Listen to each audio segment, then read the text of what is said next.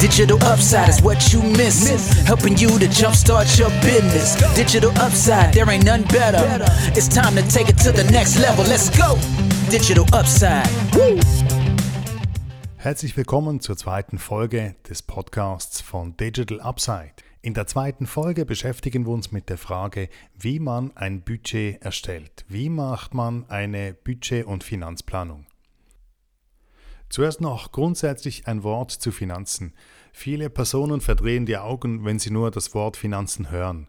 Finanzen ähm, sind aber für alle ein notwendiges Übel. Okay, ein paar Personen lieben Finanzen, aber für viele Personen ist es, ist es ein notwendiges Übel und ihr werdet nicht um die Finanzen herumkommen. Es ist zentral, dass ihr eure Finanzen kennt und dass ihr eure Finanzen im Griff habt. Ohne Finanzplanung wird es sehr schwierig sein, ähm, ein, ein erfolgreicher Unternehmer, eine erfolgreiche Unternehmerin zu sein. Die Finanzplanung ist das A und O jedes Unternehmens.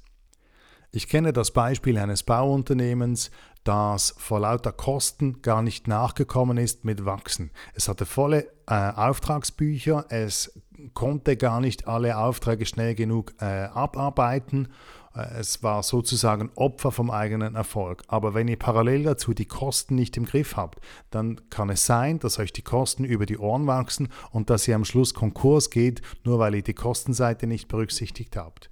Ebenfalls, wenn ihr die Rechnungsstellung vergesst zum Beispiel oder vernachlässigt, eure Kunden nicht zahlen, dann könnt ihr noch so viel arbeiten, noch so viel ähm, Aufträge bewältigen, aber wenn am Schluss die Einnahmen nicht stimmen, dann werdet ihr irgendwann kein Cash mehr haben. Wenn kein Cash mehr vorhanden ist, können keine Rechnungen mehr bezahlt werden und wenn ihr keine Rechnungen mehr bezahlen könnt, dann äh, geht das Licht aus, dann ist, äh, dann ist fertig, dann müsst ihr die Bilanz hinterlegen. Also ich will hier niemandem Angst machen und ich will nichts schlecht reden und ich will keine Panik verbreiten. Ich will nur sagen, es ist zentral und wichtig, dass ihr eine Finanzplanung habt, dass ihr wisst, wo ihr steht und dass ihr eure Zahlen kennt. Ohne eine Finanzplanung geht es leider nicht. Ähm, mit der Budget- und Finanzplanung ist es eigentlich so wie mit den meisten Dingen, also wichtig ist einfach, dass man beginnt. Wichtig ist, dass man anfängt daran zu arbeiten. Dann wird sich das ergeben, dann habt ihr zum Schluss das Bild, das ihr braucht. Ich versuche das hier möglichst einfach zu halten, in möglichst einfachen Schritten voranzugehen. Ähm, komplizierter geht immer. Ihr werdet an euch selbst feststellen, wenn ihr das erstmal gemacht habt und das ähm, über eine, einige Jahre betrieben habt, dann werdet ihr mehr ins Detail kommen, dann werdet ihr mehr darüber wissen und dann würde auch euer Podcast äh, detaillierter ausfallen. Aber fangen wir mal ganz am Anfang an. Ein Budget wird bestehen aus Einnahmen, Ausgaben und zum Schluss aus einem Gewinn oder einem Verlust. Beginnen wir bei den Einnahmen. Bei den Einnahmen gibt es immer zwei Komponenten, die ganz wichtig sind. Ihr werdet eine Dienstleistung oder ein Produkt verkaufen.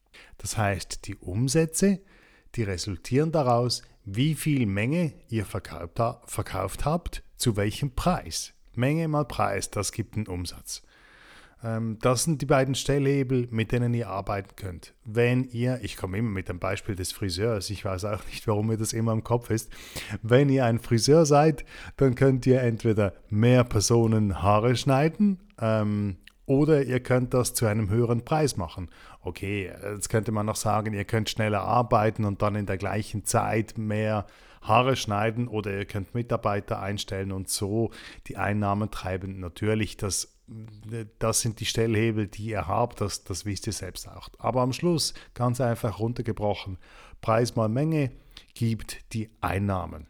Ich komme in einem späteren Teil nochmal kurz auf die Einnahmen zu sprechen, wenn es darum geht, ähm, wichtige Dinge zu beachten, um das große Bild zu behalten. Dann, neben den Einnahmen gibt es die Ausgaben. Die Ausgaben ähm, haben verschiedene Positionen. Die erste wird sein die Materialausgaben. Materialausgaben hängen äh, direkt davon ab, was ihr verkauft. Wenn ihr mehr verkauft, habt ihr größere Materialausgaben. Zum Beispiel, wenn ihr Maler seid, braucht ihr Farbe. Das sind Materialausgaben. Ähm, wenn ihr äh, eine Kita habt, braucht ihr Windeln. Wenn ihr Bäcker seid, braucht ihr die Zutaten, um die Produkte zu produzieren, die ihr anschließend verkauft. Hier, das sind die Materialausgaben. Die Materialausgaben wachsen proportional zu den Umsätzen oder zur verkauften Menge. Das müsst ihr berücksichtigen, dass ihr, dass ihr ähm, die Materialausgaben mitwachsen lässt, typischerweise durch einen Prozentsatz, wenn die Umsätze ansteigen. Bei der Beschaffung von Material gibt es Skaleneffekte. Skaleneffekte von Skaleneffekten spricht man, wenn man durch den Einkauf einer größeren Menge einen besseren Preis erzielen kann. Skaleneffekte könnt ihr erreichen, zum Beispiel ähm, nicht nur dadurch, dass ihr selbst wächst, sondern zum Beispiel, dass ihr eine größere Menge bestellt oder dass ihr euch in einer, mit einer Einkaufsgemeinschaft zusammentut, dass ihr mehrere äh, Produzenten, Anbieter seid, die dasselbe einkaufen äh, in einer größeren Menge und dadurch einen besseren Preis generiert. Eine weitere Position der Ausgaben sind die Personalausgaben. Wenn ihr euer Geschäft neu aufbaut, ähm, kann es wichtig sein, dass ihr, die, dass ihr eine Staffelung macht. Ihr wollt wahrscheinlich nicht vom ersten Tag weg ein volles Team am Start haben mit entsprechend hohen Kosten. Stattdessen wollt ihr mit dem Wachstum Schritt für Schritt das Team anwachsen lassen. Allenfalls wollt ihr auch mit Leuten, mit Personen arbeiten, die Teilzeit arbeiten und, und dadurch einen tieferen Lohn haben oder mit Praktikanten oder mit Lehrlingen oder mit temporär Personal. Wenn ihr die Personalausgaben plant, ist es wichtig, dass ihr die Lohnnebenkosten berücksichtigt. Es gibt ja nicht nur den Stundenlohn, der effektiv ausgezahlt wird, oder den, den fixen Monatslohn, sondern dazu gibt es noch Abzüge für AHV, IV, EO, BVG. Das muss alles berücksichtigt werden. Und ebenfalls müsst ihr berücksichtigen, dass ihr als Arbeitgeber nicht nur den Arbeitnehmeranteil zahlt, sondern auch den Arbeitgeberanteil. Also eigentlich zum Schluss beides. Ihr zahlt die Nettolöhne an den Mitarbeiter, an die Mitarbeiterin und die Lohnnebenkosten an die Sozialeinrichtungen. Ähm, und, und die Lohnnebenkosten bestehen eben aus dem Arbeitgeber und dem Arbeitnehmeranteil. Eine weitere wichtige Position ist das Marketing. Die Budgetierung der Marketingausgaben kann schwierig sein. Ihr kennt bestimmt den Spruch, dass man 50% des Marketingbudgets einsparen sollte. Die Frage ist nur, welche 50%? Ich muss wahrscheinlich der Marketingplanung, der Planung der Marketingausgaben eine separate Podcast-Folge widmen. Die Marketingausgaben hängen natürlich direkt davon ab, was ihr machen wollt, wie ihr aktiv werden wollt. Ich verweise hier auf eine andere Podcast-Folge, in der ich erklärt habe, dass ich nicht nur analog Marketing betreiben würde, das heißt in der realen Welt, sondern auch digital, dass ich beide Kanäle unbedingt nutzen würde, um Marketing zu betreiben. Es gibt Marketingausgaben, die sind relativ teuer, die bringen hohe Kosten mit sich und es gibt solche, die sind relativ günstig.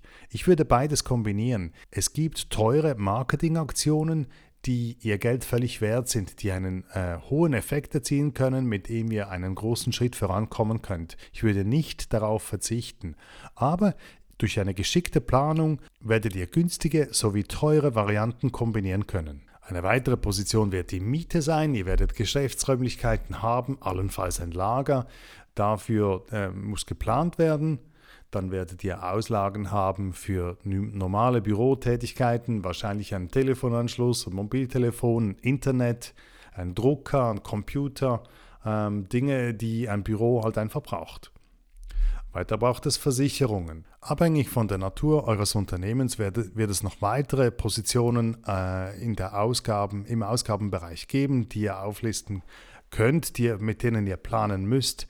Das hängt stark davon ab, wo ihr tätig seid, in welchem Bereich ihr tätig seid, welches eure Branche ist. Also gut, wir haben gesprochen über Einnahmen und wir haben gesprochen über Ausgaben. Wenn man nun die Ausgaben von den Einnahmen abzieht, entsteht ein Gewinn oder ein Verlust. Der Gewinn äh, wird allenfalls am Anfang negativ sein, das heißt effektiv einen Verlust darstellen. Wichtig ist, dass ihr in diesem Kontext eine Dreijahresplanung macht und nicht nur eine Einjahresplanung, weil es euren Horizont erweitert, weil ihr euch dadurch mehr Zeit geben könnt, wie ihr euer Unternehmen finanziell entwickelt. Es kann sich lohnen, allenfalls über ein halbes Jahr, über ein Jahr, über eineinhalb Jahre Verluste zu schreiben, weil die Gewinne anschließend äh, kommen und umso größer sind.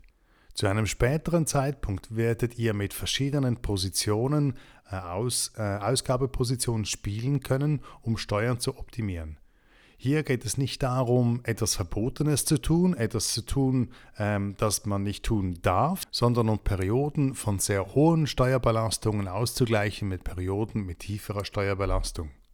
Also gut, wir haben gesprochen über Einnahmen, wir haben gesprochen über Ausgaben, über Gewinn und Verlust. Es gibt ein paar Positionen, die wichtig sind zu beachten. Anfangsinvestitionen gehören dazu. Allenfalls braucht ihr, wenn ihr ein Unternehmen neu aufbaut, Anfangsinvestitionen. Das heißt, ihr müsst Dinge anschaffen, die ihr nur am Anfang braucht. Das heißt, brauchen tut ihr sie nicht nur am Anfang, aber die müsst ihr am Anfang halt anschaffen. Das Geld dafür muss ausgegeben werden am Anfang, damit ihr die Dinge anschließend benutzen könnt. Zum Beispiel nehmen wir wieder das Beispiel des äh, Malerbetriebes. Ihr braucht am Anfang eine, ein, einen Grundstock an Ausrüstung, damit ihr arbeiten könnt. Das sind Anfangsinvestitionen. Die müsst ihr unbedingt einkalkulieren.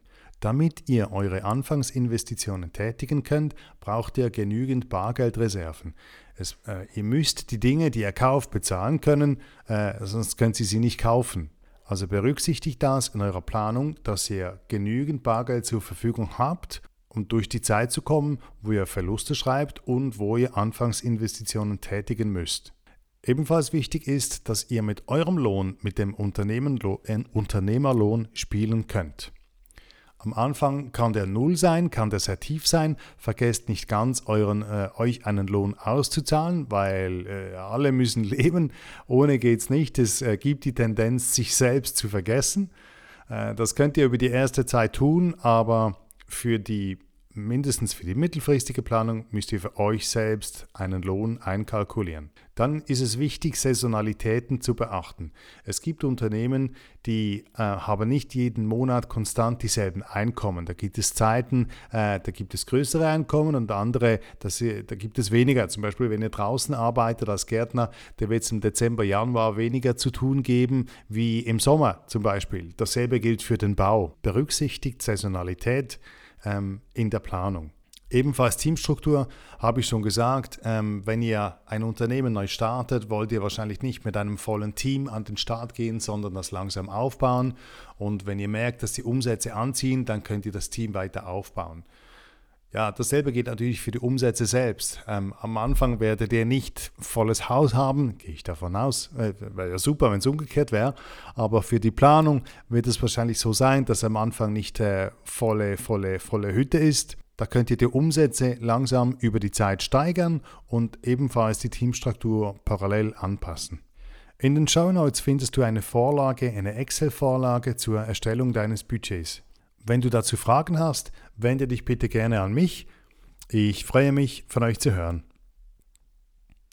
Vielen Dank für eure Aufmerksamkeit und viel Spaß beim Erstellen eures Budgets. Thank you for tuning in. Digital Upside Podcast. Information on innovation got you coming back. Woo! Digitalupside.ch. Let's go.